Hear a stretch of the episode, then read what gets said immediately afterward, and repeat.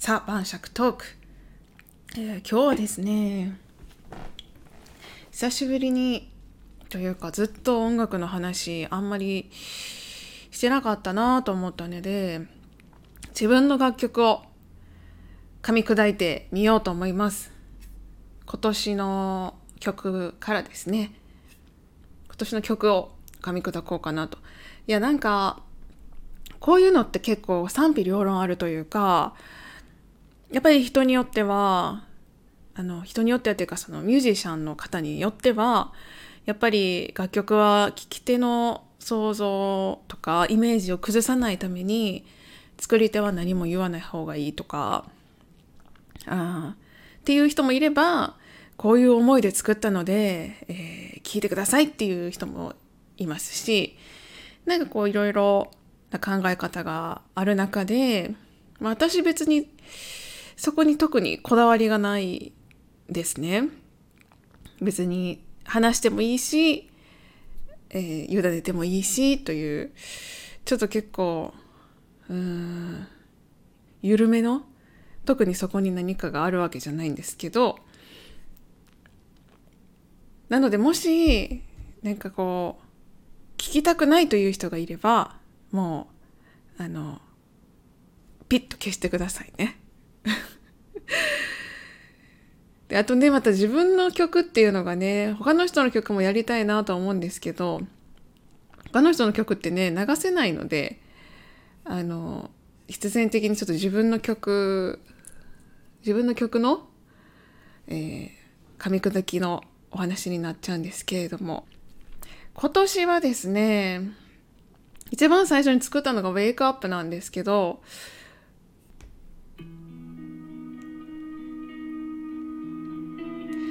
の曲はでも多分やってますよね。お話ししてると思うんですよ一回。うん。ウェイクアップはうん。多分ピアノのパラディドル奏法のお話を、まあ、したと思いますね。はい。その次がアーバンユートピアかな？違うかな？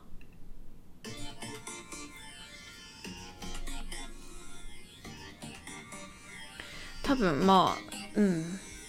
これマッシュさんの曲ですね。さっきの Wake Up は、えー、ニコちゃんのイメージソング。でこれがマッシュさんのイメージソングですね。これも多分ちょっと話した気がするんですけどしてないかな？マッシュさん元気かな？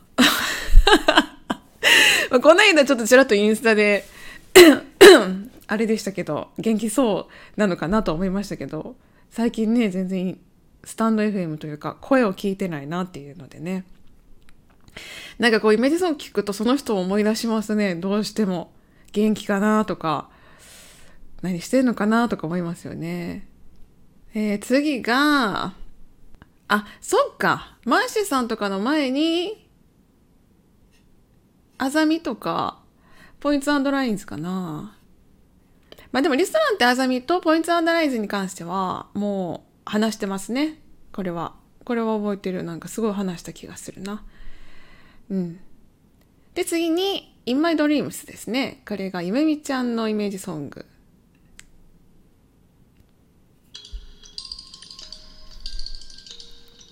これもでもちょっと話した気がするなオルゴールの音にすごいこだわったっていう。わざわざオルゴールの、オルゴールのすごくね、いい音の、音の音源があるんですよね。で、それを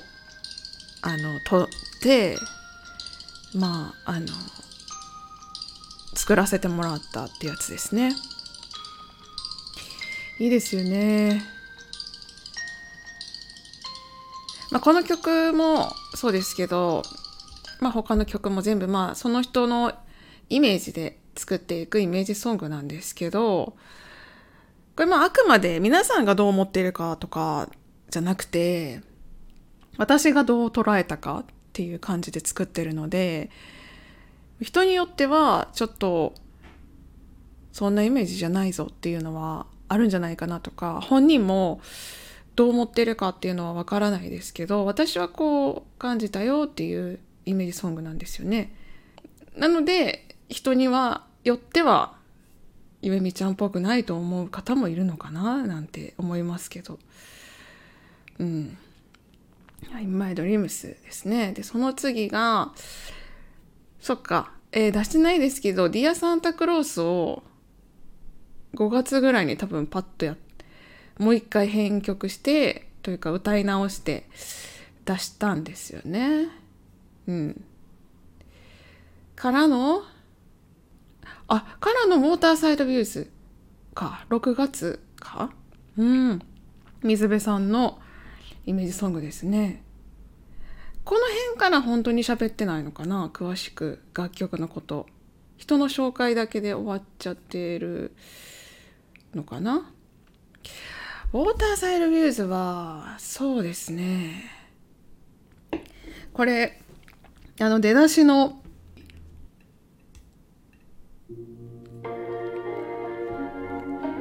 水辺さんのウォーターサイドビューズはこれはこのイントロのこのメロディーがあのー、パッと出てきたパターン、まあ、この通りじゃないんですけどちょっと、えー、ちょっと整えはしましたけどこんな感じのメロディーが、えー、降りてきましたよ。この幅のというか何て言うのかな。このこういう幅のっていうか 何て言うかな。なんかこういう流れのこんな感じの雰囲気のメロディーっていうのが、うん、降りてきてそこに、えー、伴奏をつけていったっていう感じで、まあ、この曲あのー、結構単調なコード4つで構成されている流れの感じがしますけど実は、えー、違います。えー、半音変わってて、えー、イントロでイントロでしょ？で A メロに入るともうコードが実は違ってるんですね。でまたその次の展開に入るとまたコードが違うという同じ感じにするんですけど、えー、交互交互で実はちょっとだけコードが変わってるっていう、う、感じですね。私が分かんないだけかもしれないですけどはい、結構コロコロと変わってますよという。明るい曲ですね。そう皆さんがそう初めてねやっぱ複数人数の曲を作ったっていうのもあってあのー、結構どうどう作るかっていうので自分の中で新しい、うん、新しい試みで本当楽しかったなっていう感じでウォーターサイドビューズで一番こだわったっていうともうね、最初のスパーンっていう音。あの、テレレからのパーンの音。えー、いけるかな？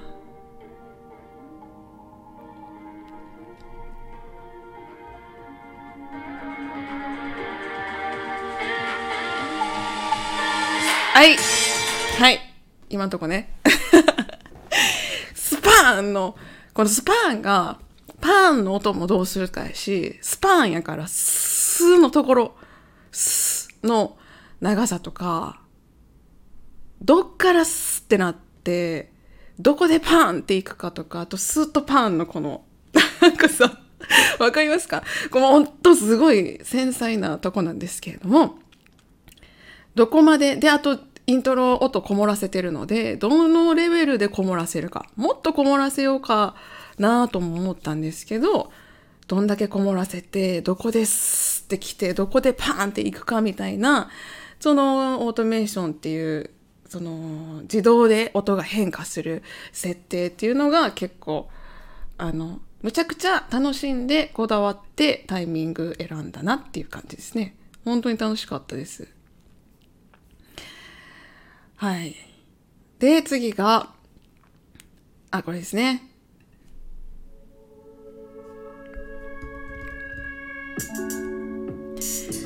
追憶のピアニスト。まあ、これは、あの、ち、ゆ、ちらっと話したかな。もう本当に幸せというイメージでピアノを弾いてでまあそれに、えー、ドラムとかベースとか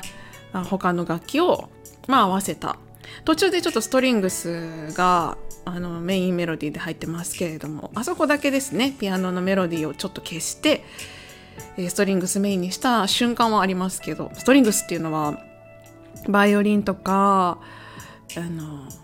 そういうオーケストラでねいうところの弦楽器ですね、はい、をメインにした 瞬間がありますけどね。喋ってますけどあのあんま長くなってもねあれなんでまあざっとさっとねザザザっと振り返りましたけど。あ違う違うあとフィール・ザ・ユニバース忘れてた。 Feel the Universe いつかな。これ花さんのイメージソングですよね。そっか Feel the Universe ぐらいから喋ってないかもしれない Feel the Universe はあの、実はもう今までのイメージソングの中で「イン・ザ・ウォーター」と「Feel the Universe」がマジでさっとできたんですよね。うん、イン・ザ・ウォーターはペールちゃんですね。で、フィール・ザ・ユニバースが花さんですけど、2人のイメージっていうのはかなりさっとできた。これでもそこそこ、えー、やっぱり、うん、言葉のやり取りが多少あったっていうのもあるかもしれないですね。花さんからレターいただいてたりだとかペールちゃんは本当に普段から仲良かったので よく本当によく連絡をくれてたりすると自然とイメージって固まってくるので音のイメージがこうね浮かびやすかった。花さんもあの配信とか聞いてるともうこの、まあ、宇宙のイメージとかがすごくパッと出てきた。出てきやすかった。あのこういうコスミックサウンドっていうんですかね。こういう宇宙のこれを作ったのは実はちょっと初めてだったんで。あのー、普段とちょっと違う音の使い方とかもしたんですけどめちゃくちゃ楽しくて。 Feel the Universe はこの結構この今の流れてる後半部分になんかなんかパッパッパッパッパッパッパッパって音が鳴ってるんですけどそれをその音の効果ですねそこを結構うんあのこれもまたその水辺さんのウォーターサイドビューズのスパーンと一緒でこのパッパッパッパッパッパッっていう音の作り込みとタイミングとその音が遠くからこっちに近づいてくる感じ？惑星というか衛星？気象衛星みたいな。なんか宇宙に何か浮かんでる、まあ、ちっちゃいなんかこう石と石っていうんですかね。あれ隕石的な。がで何でもいいんですけど宇宙に浮かんでる何かがファーって近づいてくるようななんかそんなイメージのうんイメージを音にするのにその音色だったり音の作り込みだったり音が遠くから近くに来るその効果だったりっていうのをすごいなんかそこにめっちゃ時間かけたなっていう、うん、感じですね。で今えー、まあお話ししたのが一応デジタルリリースされてるものばっかりですねなんですけれどもデジタルリリースしてるもの以外で言うとまあ、あの、一番最新で言うと、えー、まあね、あの、今年、アルバムを出そうと思ってるのでっていうことで、えー、まあ、歌った曲が3曲ありますね。えー、ラブ・オア・クライムとまた今度と、えー、と、ワンモア・キスか。まあ、これ3曲ともピアノバージョンというか、ピアノバラードバージョンなので、かなり原曲を聴かれるとものすごくイメージが変わるんじゃないかなと思います。また今度も、うん、明るい感じですし、ラブワークライムもあのかなりスピーディーな疾走感のある曲になんですよね。で、ワンモアキスももう本当に何でしょう。思ってるのと違う感じだと思います。皆さんがなんか思うのとね、あの、違った感じになってるんじゃないかなと思います。であとあとつかの間シリーズですね。現実逃避の。はい。えっと一つ一休み。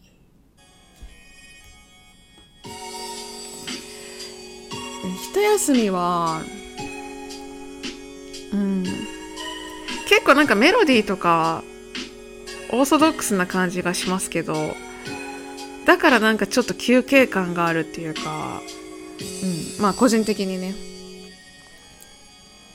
なんかこうストレートな感じがちょっとほっと一息できる感じがするなみたいな風に思います。こ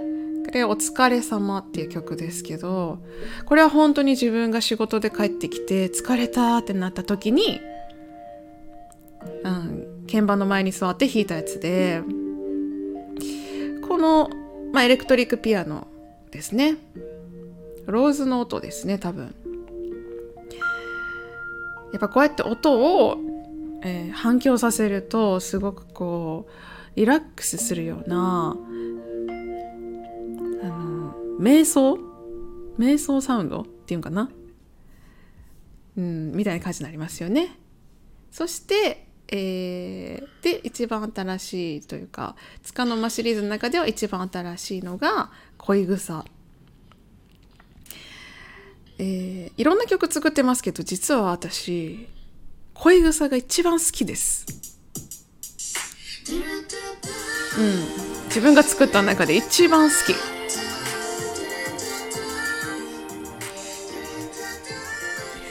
この曲あのー私個人的に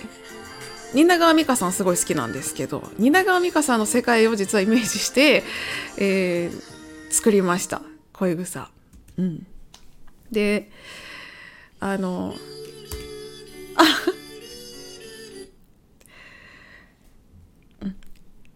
で蜷川美香さんの、うん、世界観をイメージして作った恋草恋草って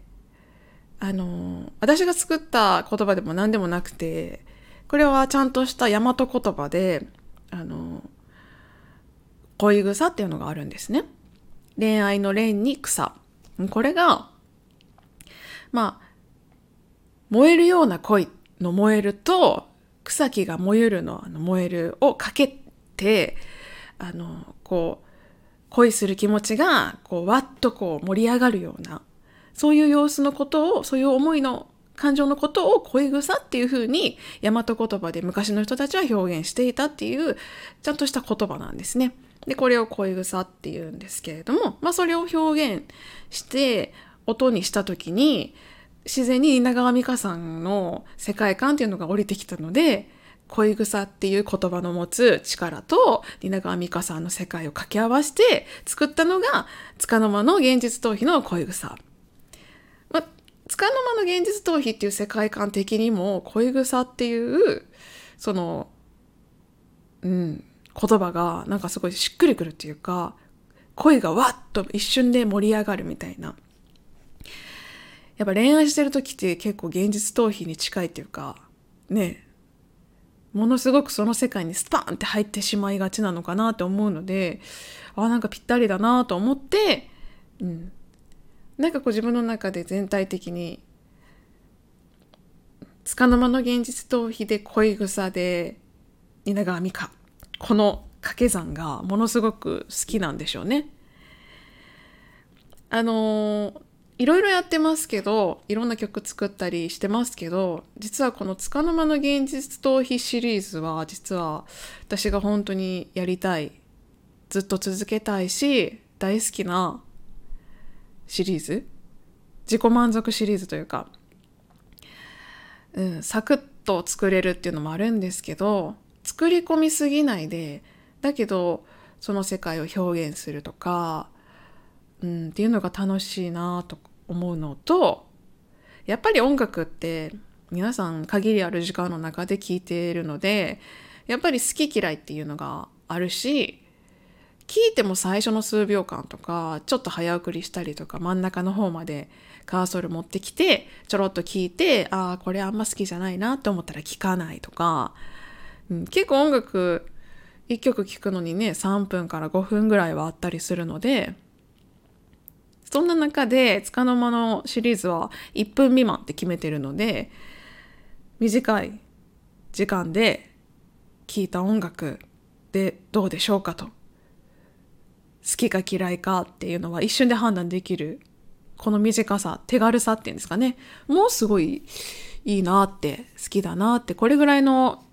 これぐらいだとあこれは好きこれはあんまり好きじゃない。これがいいなとか、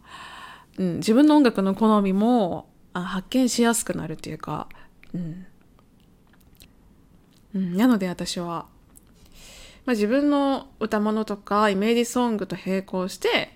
個人的にインストはできれば束の間の現実逃避でやっていきたいなと短いやつをいっぱい作っていきたいなって思ってるんですよね。というお話でした。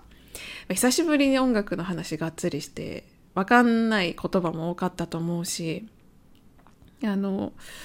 つまんない人もいたと思うんですけれども、えー、ここまでお付き合いいただいてありがとうございます。また次回の配信でお会いしましょう。月並み色でした。